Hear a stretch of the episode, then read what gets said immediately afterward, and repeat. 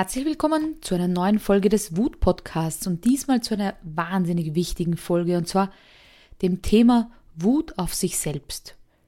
Und jetzt wirst du dich vielleicht fragen und sagen, ich bin doch nie wütend auf mich selbst. Doch, ganz oft sogar. Und was das mit unserer Gesundheit zu tun hat und mit unserem Mindset, das möchte ich ein bisschen mit dir in dieser Folge teilen. Vielleicht hast du schon gehört, wir haben so 60.000 einzelne Gedanken pro Tag circa und 85 Prozent davon sind negativ.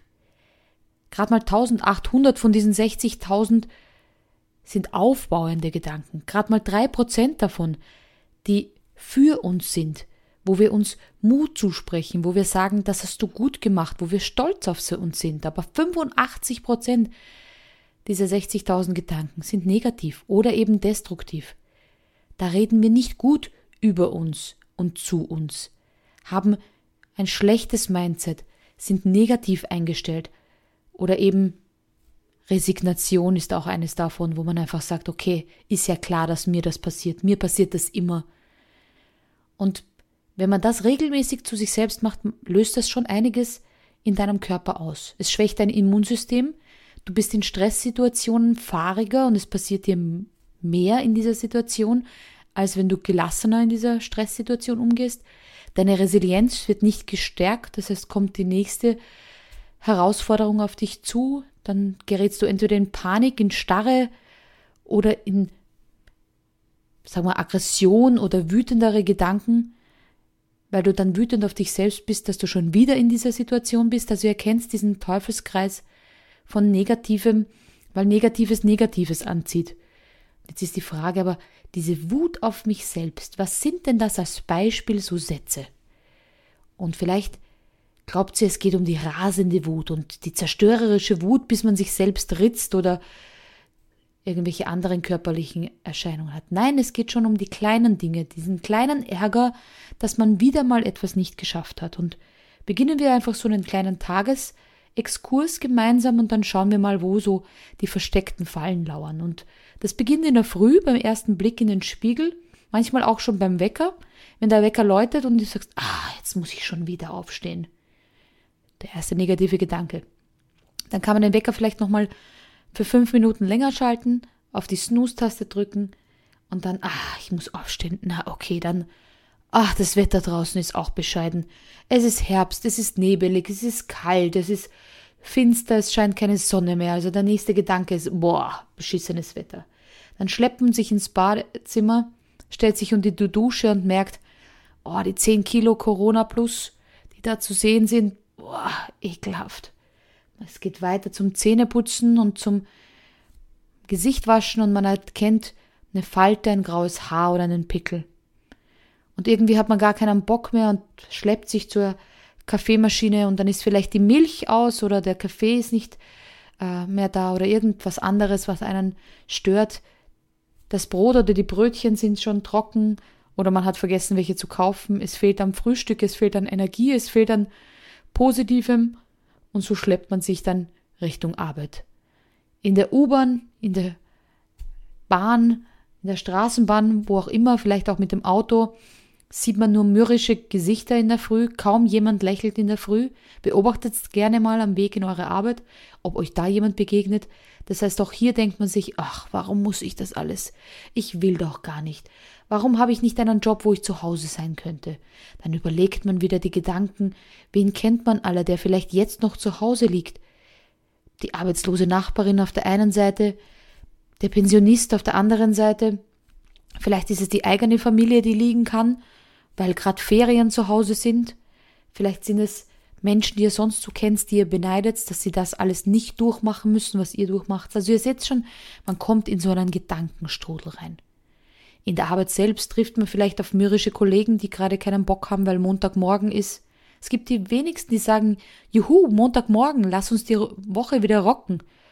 Man hört im Radio schon die Radiomoderatoren, die sagen nur noch fünf Tage bis zum Wochenende.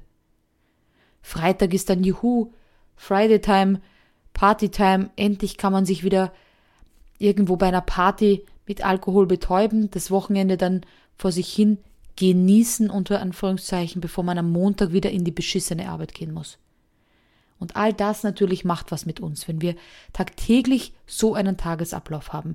Über viele, viele Jahre, 30, 40 Jahre lang schleppen wir uns dann irgendwo hin, wo wir nicht arbeiten wollen, wo wir nicht gewertschätzt werden, wo wir wieder mal den Mund nicht aufgemacht haben.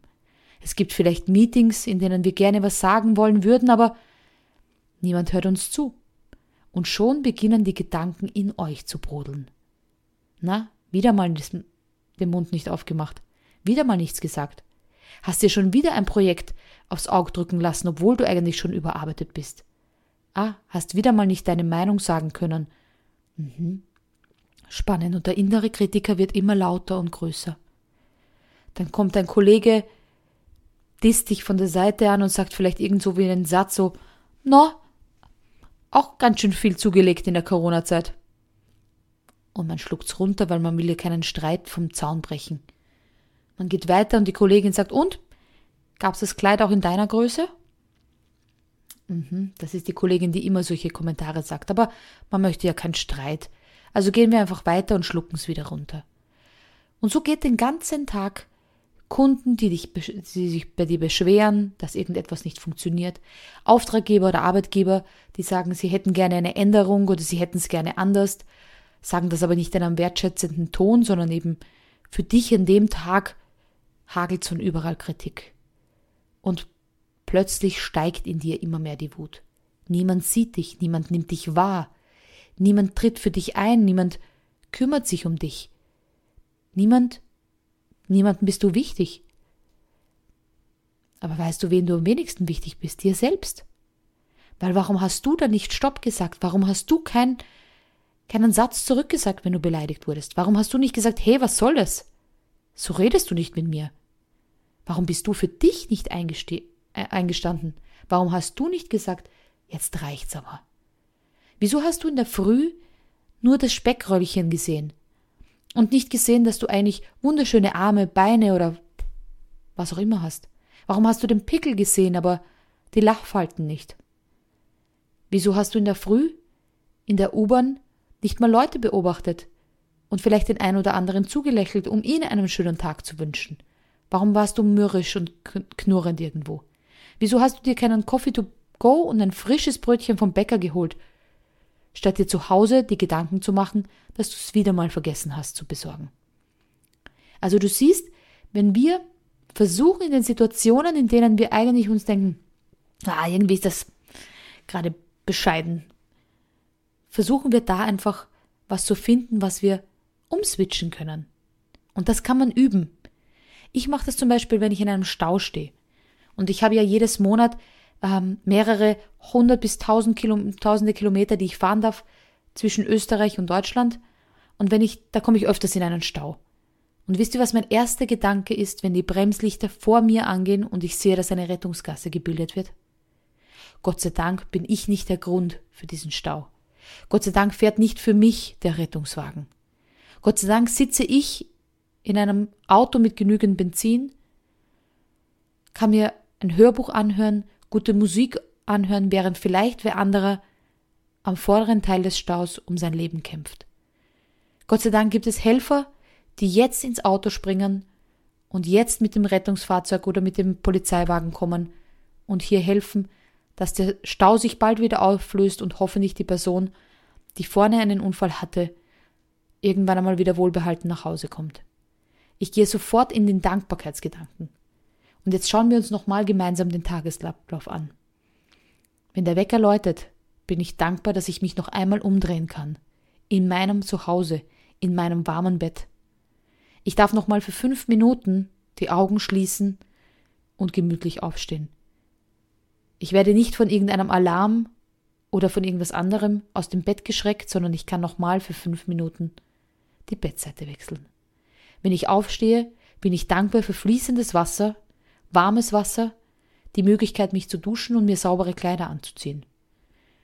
Und das sind die kleinen Dinge. Ihr müsst nicht den ganzen Tag dankbar durch die Welt rennen und für alles dankbar sein. Es gibt auch einfach Tage, die nicht so laufen.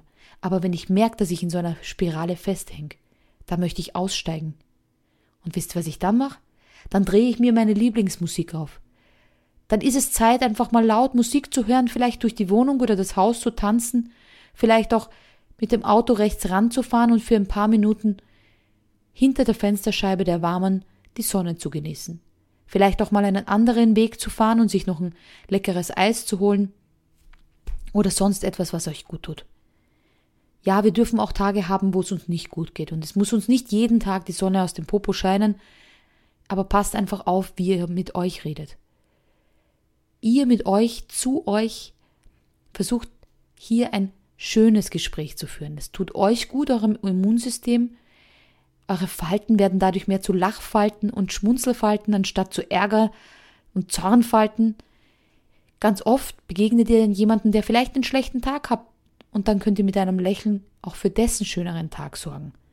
Also ihr seht schon, lasst uns den Tag switchen, unseren, den der anderen, vielleicht auch den der anderen Kunden und der Mitarbeiter und der Kollegen, aber wenn dann einfach Momente sind, wo ihr sagt, hey, da muss ich für mich einstehen, da macht's das. Macht's den Mund auf. Sagt's, was ihr euch denkt. Was soll denn schlimmstenfalls passieren, außer dass man sagt, gut, das war ein netter Einwurf, eine nette Idee, aber wir machen es doch anders. Okay, aber dann habt ihr es gesagt und dann müsst ihr nicht mehr mit euch schlechter ins Gericht gehen und sagen, ach, wieder mal habe ich meinen Mund gehalten. Sondern dann könnt ihr sagen, ich habe die Idee angebracht, aber leider hat es jetzt nicht funktioniert oder es wurde aufgeschoben, aber sagt's was. Nichts zu sagen in gewissen Situationen führt genau dazu, dass ihr nachher geht und sagt, hätte ich doch an dieser Stelle anders reagiert. Hätte ich doch etwas gesagt, ich hab's doch vorher gewusst. Aber du hast es eben nicht gesagt. Also an dieser Stelle wünsche ich euch einen wunderschönen Tag noch. Lächelt eine Runde, wenn ihr den Podcast zu Ende gehört habt und schenkt das Lächeln weiter. Und wenn es Zeit ist für euch aufzustehen und wütend zu sein, dann seid's das. Aber nicht zu euch, sondern dann sagt laut und deutlich Stopp. Ich habe hier noch eine Idee, die möchte ich euch noch sagen. In diesem Sinne, bis zur nächsten Podcast-Folge. Eure Wutmacherin Anita.